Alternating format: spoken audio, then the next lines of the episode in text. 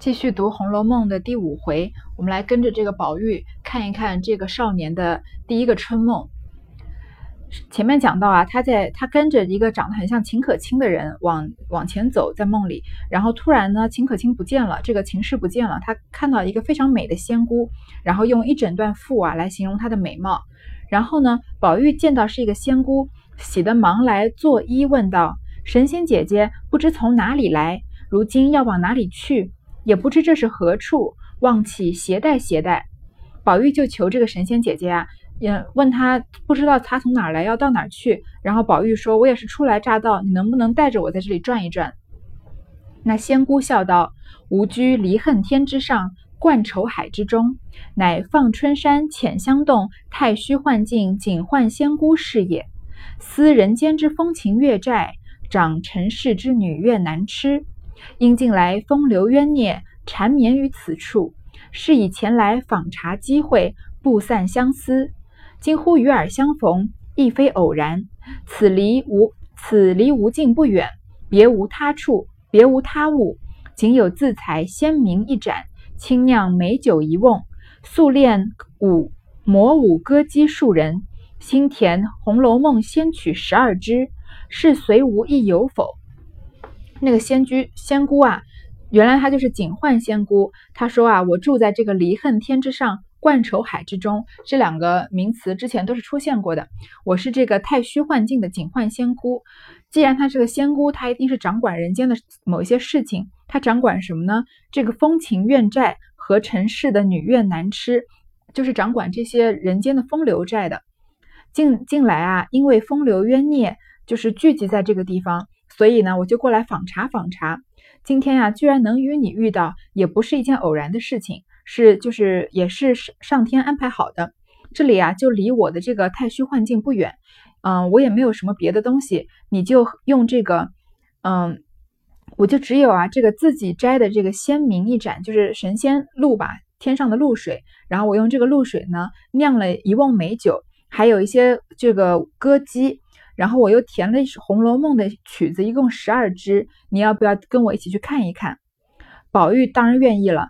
宝玉听说，便忘了秦氏在何处，竟随了仙姑，知意所在，有石牌横剑，上书“太虚幻境”四个大字，两边一副对联，乃是假作真实真亦假，无为有处有还无。这个太虚幻境之前是不是在甄士隐的白日梦里也出现过？但是甄士隐没有办法穿过太虚幻境的那个这个牌子，而贾宝玉可以，所以啊，他就赶快他就跟着这个仙姑啊，来到了这个太虚幻境的呃这个大石牌前面。然后我们又看到了这副“假作真实真亦假，无为有处有还无”的对联。转过牌坊，便是一座宫门，上面横书四个大字，道是“孽海晴天”。又有一副对联，大书云：“后地高天，勘探古今情不尽；痴男怨女，可怜风月债难偿。”转过这个牌坊，看到一个宫门，一个很大的大门，上面写着这个横批的四个大字：“孽海情天，离恨天，冠愁海”吧。两边的对联写什么？上联。后地高天，勘探古今情不尽，很好理解。这个天这么高啊，地这么厚，也我们也不过就是感叹从古到今的这个痴男怨女的感情啊，都没有说得完的一天。然后下联呢，痴男怨女可怜风月债难偿，这些痴男怨女啊，可惜他们的这些风月债由谁来偿还呢？所以这个一看他走进了这栋宫门，就是跟警幻仙姑的嗯这个工作。工作性质有关，是管人世间的这些痴男怨女的风风月债的。宝玉看了，心下自私道：“原来如此，但不知何为古今之情，何为风月之债。从今倒要领略领略。”宝玉只顾如此一想，不料早把些邪魔招入膏肓了。这个贾宝玉看了，心里知道原来是这样。但是什么是风月之情？什么是古今之情？什么是风月之债呢？因为这毕竟是一个十二岁的小男孩第一场第一次做的春梦，他在这个时候还不知道什么叫什么是情，什么是债，什么是情债。当下随了仙姑进入二层门内，至两边配殿，皆有匾额对联，一时看不尽许多。唯见有几处写的是痴情思、结怨思、朝啼思、夜怨思、春感思、秋悲思。看了，应向仙姑道：“敢烦仙姑引我到那各司中游玩游玩，不知可使的。”仙姑道：“此各司中皆注的是普天之下所有的女子过去未来的簿册，而繁衍成躯，未便先知的。”宝玉听了，哪里肯依？复央之再四，仙姑无奈说：“也罢，就在这就在此司内略随喜随喜罢了。”这个贾宝玉随着仙姑走进第二层门，看到两边的大殿上呀都有匾额和对联，一时之间也看不清楚都写的是什么。但是发现啊，每一个门门外面呢，这个匾额上啊都有这个嗯这个地方的名字。然后呢，都是什么司什么司，也就是他们的一个分类。然后他们都是看一对对的，痴情司和结怨司一对，朝啼司和夜怨司一对，春感司和秋悲司是一对。但是听起来啊，都是跟感情有关的。这个贾宝玉啊，因为他天生就对这些情爱和痴就非常的有兴趣，所以他就对仙姑说：“能不能带我到各地方游玩游玩呢？”然后这个仙姑说呀：“这些司里面。”储存的都是天下所有女孩子过去未来的这些命运，像你这样的肉身凡胎啊，不能先知道这些人的命运。宝玉就不听，就一直苦苦的哀求这个仙姑。仙姑无奈的说：“嗯，这样吧，你就在这个司里面随便看看吧。”宝玉喜不自胜，抬头看这司的匾上，乃是“薄命司”三字，两边对联写的是“春恨秋悲皆自惹，花容月貌为谁言”。这个仙姑让这个贾宝玉在这个司里面随便看看，他就抬头看看这是什么司呢？原来这边是薄命司，很显然这个里面记录的女孩子的命运啊都是不太好的，要么命就很苦，要么就去世的很早。两边的对联啊写的是春恨秋悲皆自惹，春天的你在春天的这种悲愤啊、怀恨，就是嗯仇恨和你秋天的这种悲哀啊，都是你无端端自己招惹来的。花容月貌为谁言？你这么美，这么有这么漂亮的容貌，又是为谁开放呢？宝玉看了，便知感叹。你看，刚看到这个对联，就让人觉得很感叹。进入门来，只见有十数个大厨，皆用封条封着。看那封条上，皆是各省的地名。宝玉一心只捡自己的家乡封条看，遂无心看别省的了。走进门里面啊，看到十几个很大的厨子。厨子上呢，都要用封条封着，封条上写着的是一些地名。宝玉当然不关心他不认识的地方的那些女孩子的名字了，于是就捡自己家乡的封条看。看到那个，只见那边橱上封条上大书七字云：“金陵十二钗正册。”宝玉问道：“何为金陵十二钗正册？”警幻道：“即贵省中十二冠首女子之册，故为正册。”宝玉道：“常听人说。”金陵极大，怎么只十二个女子？如今单我家里上上下下就有几百女孩子呢。警幻冷笑道：“贵省女子故多，不过择其紧要者录之；下边二厨则又次之，余者庸常之辈，则无册可录矣。”宝玉听说，再看下手二厨上，果然写着“金陵十二钗副册”。又一个写着“金陵十二钗”又副册。贾宝玉啊，看的打开了一个橱橱子上的封条，上面写着“金陵十二钗正册”。贾宝玉就问这个警幻仙姑：“这是什么意思？”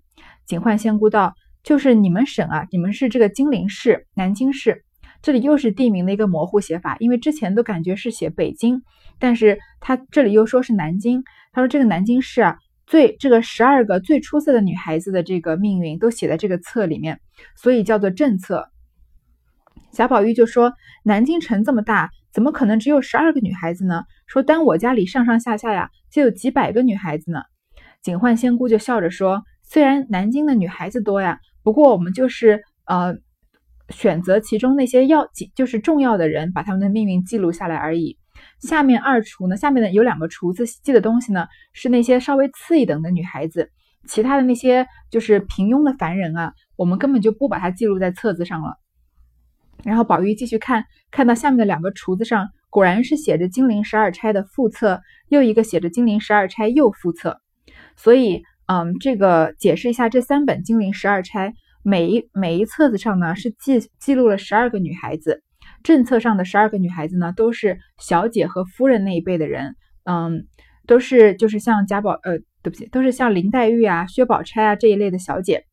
然后副侧呢是介于小姐和丫鬟之间的人，就不是这个一等的大家闺秀的小姐，但是也不是嗯服务别人的这种丫鬟。在贾宝玉看的这个嗯人的命运里面提到的一个人就是香菱。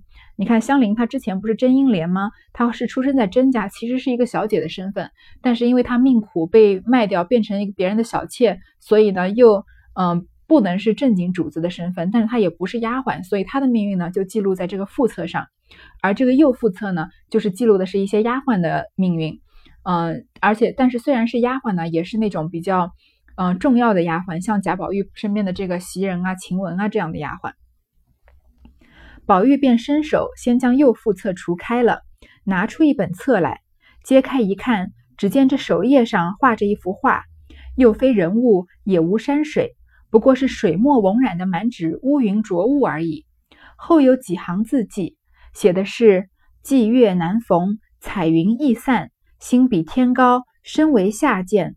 风流灵巧招人怨，受邀多因毁谤身，多情公公子空牵念。”贾宝玉啊，就伸手先翻开了这个右副册的一章，就是右副册，就是记录一些丫鬟的命运。从这里开始啊，我们就要开始。呃，窥见这些《红楼梦》里面这些主要的女性角色的她们一生的命运了。然后，由于她们都在薄命司呢，我们可以看得出来，这些人啊，没有什么特别好的命运，对吧？都是比较苦的。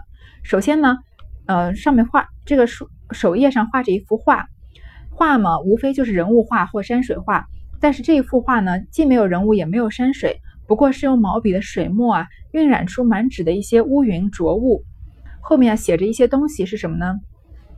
霁月难逢，彩云易散。这个霁月就是阴雨天之后啊，天空上出现的月亮。其实霁月就是对应这个晴晴天的晴字，所以这个霁月难逢，彩云易散啊，就是说的是晴雯。晴雯这个时候还没有正式出场，她是宝玉身边的一个很重要的大丫鬟，跟这个袭人是等于同就是同辈的，是宝玉最贴身的丫鬟。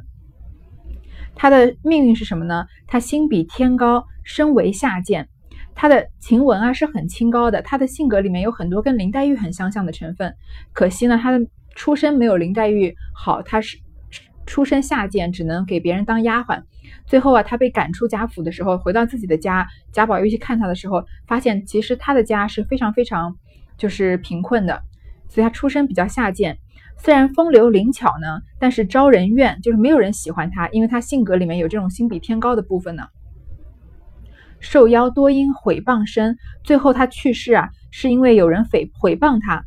多情公子空牵念，多情公子呢，就讲的是贾宝玉，所以贾宝玉这一辈子非常的牵挂他，因为他。就是早就是英年早逝，而且是被诽谤的。其实晴雯的命运就是被王夫人赶出了贾府，因为王夫人呢就觉得这个晴雯要勾引贾宝玉。其实晴雯的性格是心比天高的，她根本就没有这个跟贾宝玉发生过任何的事情，所以她是被诽谤的。宝玉看了，又见后面画着一簇鲜花，一床破席，也有几句言辞，写道是“枉自温柔和顺”。空云似桂如兰，堪恋幽灵有福，谁知公子无缘。贾宝玉看了呢，又往后面翻，发现后面啊画着一簇鲜花，一床破席。之前也提到花气袭人这样的诗句，对吧？所以一床鲜花就是在暗示这个花袭人，袭人姓花嘛。然后又一床破席，这个席更是在暗示袭人了。然后写的言辞是什么呢？枉自温柔和顺，虽然你温柔和顺啊，但是根本就没有就是。呃，没有任何意义。然后空云似桂如兰，别人都说啊，你像桂花，像兰花这样的气质，但也不过就是一场空。堪恋幽灵有福，这个幽灵是古代啊，把这个唱戏的戏子叫做伶人或者幽灵。这个情人呃，这个袭人最后的命运是嫁给了一个唱戏的人，叫蒋玉菡。但是呢，他心里面一直是想要给贾宝玉当小妾的，所以谁知公子无缘？谁知道呀？他跟这个公子是没有缘分的。所以在右副册里面呢，就只提到了这个袭人和晴雯的两个人的判词。当然，宝玉这个时候不懂了，宝玉看了不解，遂掷下这个，又去开了副册出门，拿起一本册来，揭开看时，只见画着一株桂花，下面有一池沼。其中水河泥干连藕连枯藕败，后面书云：“根病荷花一一金香，平生遭际时堪伤。自从两地生孤木，致使香魂返故乡。”贾宝玉啊，看了他不懂这个右副册写的是什么，因为这个时候也是时间还太早，他是个十二岁的男孩嘛，这些女生女孩子的命运还没有展开，所以他就丢下右副册去开了这个副册。副册上写的是这个，嗯，看到是画着一株桂花，这个桂花是暗指的一个女性，名字叫夏金桂，她就是薛蟠后来娶的正妻。然后下面有一池沼，这个池沼里面的水啊都已经干掉了，然后连泥巴都已经干裂了、皲裂了，然后里面的莲莲花都枯萎了，藕呢也都败落了。这里很明显就是在说这个香菱。因为这个莲花会结这个菱角嘛，有这个，所以这个莲花莲花一般都是跟菱角一起出现的。所以它这个后面的书上，这个后面写的字是什么呢？根并荷花一茎香，莲花的根啊，就是在暗示这个增英莲。然后，呃，荷就是荷花的根，就是暗示这个增真英莲。而这个，嗯，这个香菱呢，这个菱角的根呢，和这个荷花的根啊，是。挨在一起的，这里的意思就是现在的后来的这个香菱啊，就是以前的英莲，能听得懂吗？他们俩的根是并在一起的，是他们的香味是连在一起的。平生遭际实堪伤，他这个人这一辈子的命运啊，实在是让人觉得很可怜。因为这个真英莲，嗯，他的这个名字有一个谐音，就是真的应该要可怜他，对吧？所以，嗯。之前的英莲，后来的香菱，她在三岁的时候就被拐走，然后后来好不容易遇到一个想要买她的冯公子，要跟她，嗯，要好好对她的，后来又被薛蟠打死了，当了薛蟠的小妾。然后她人生中呢，过只过了一段很短暂的快乐时光，就是在大观园里面，在薛蟠出去做生意的时候，后来薛蟠娶了正妻叫夏金桂回来的时候呢，她的她又被夏金桂折磨，所以她的遭遇啊，非常的让人觉得伤感。自从两地生孤木，两地就是地就是土嘛，两个土，然后生孤木，左边一个木，右边两个土，又是这个桂花的桂字。所以说，自从遇到了这个夏金桂啊，致使香魂返故乡，这个英真英莲或者是后来的香菱啊，就有了很悲惨的命运，最后去世了。人死了以后啊，才能再回到他之前他曾经生他养他的这个故乡，在他这个四岁之前被拐走的地方。这里就是在说，嗯，现在的香菱就是之前的英莲，她这辈子的命运非常的让人觉得，嗯，难过伤心。最后呢，死了以后才能回到当时她出生的地方去。宝玉看了仍不解，便又掷了，再去取正册看，只见头一页上便画着两株枯木，木上悬着一围玉带，又有一堆雪，雪下一股金簪，也有四句言辞，倒是。可叹停机德，堪怜永续财。玉带林中挂，金簪雪里埋。贾宝玉呢，还是看不懂副册，就去找这个正册看。这里他第一次看到，这里是第一次啊，宝黛啊，就是不是宝黛，应该说薛宝钗和林黛玉就一合起来一起出现。这个《红楼梦》从头到尾啊，薛宝钗和林黛玉就是不相上下的两个人。如果有这种比赛诗词歌赋的。要不就是并列第一，要不就是这回宝钗赢，那回下一回黛玉赢。然后薛宝钗和林黛玉的这个判词啊，也永远都是连在一起写的，没有什么谁先谁后。你看，首先首页上画着两株枯木，双木是林嘛，然后木上呢又悬着一围玉带，很明显就是林黛玉。下面呢地上又有一堆雪，之前不是讲到四大家族这个护官符的时候说丰年好大雪嘛，这个雪就是说薛。雪下呢，还有一股金簪，金簪就是女孩头上簪的这个发钗，对吧？所以就是薛宝钗，上面是林黛玉，下面是薛宝钗。也有四句判词，说什么可叹停机德。停机之德呢，也是现在一个成语，就是在后汉的时候啊，有一个人叫乐阳子，他出去寻师求学，想要这个考取功名，但是因为他太想家了，就过了一会儿啊，过就过了一年半载，他就回家了。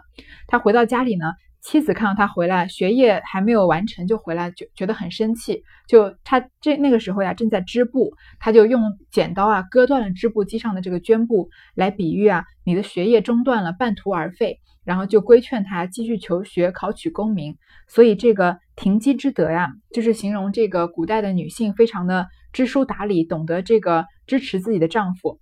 而薛宝钗呢是有这个停机之德的，她常常是劝这个黛劝这个。贾宝玉要好好读书，考取功名的，就是我们很叹息啊，有这个停机之德的宝钗，然后呢，堪怜永续才，林黛玉呢是有这个永续之才的。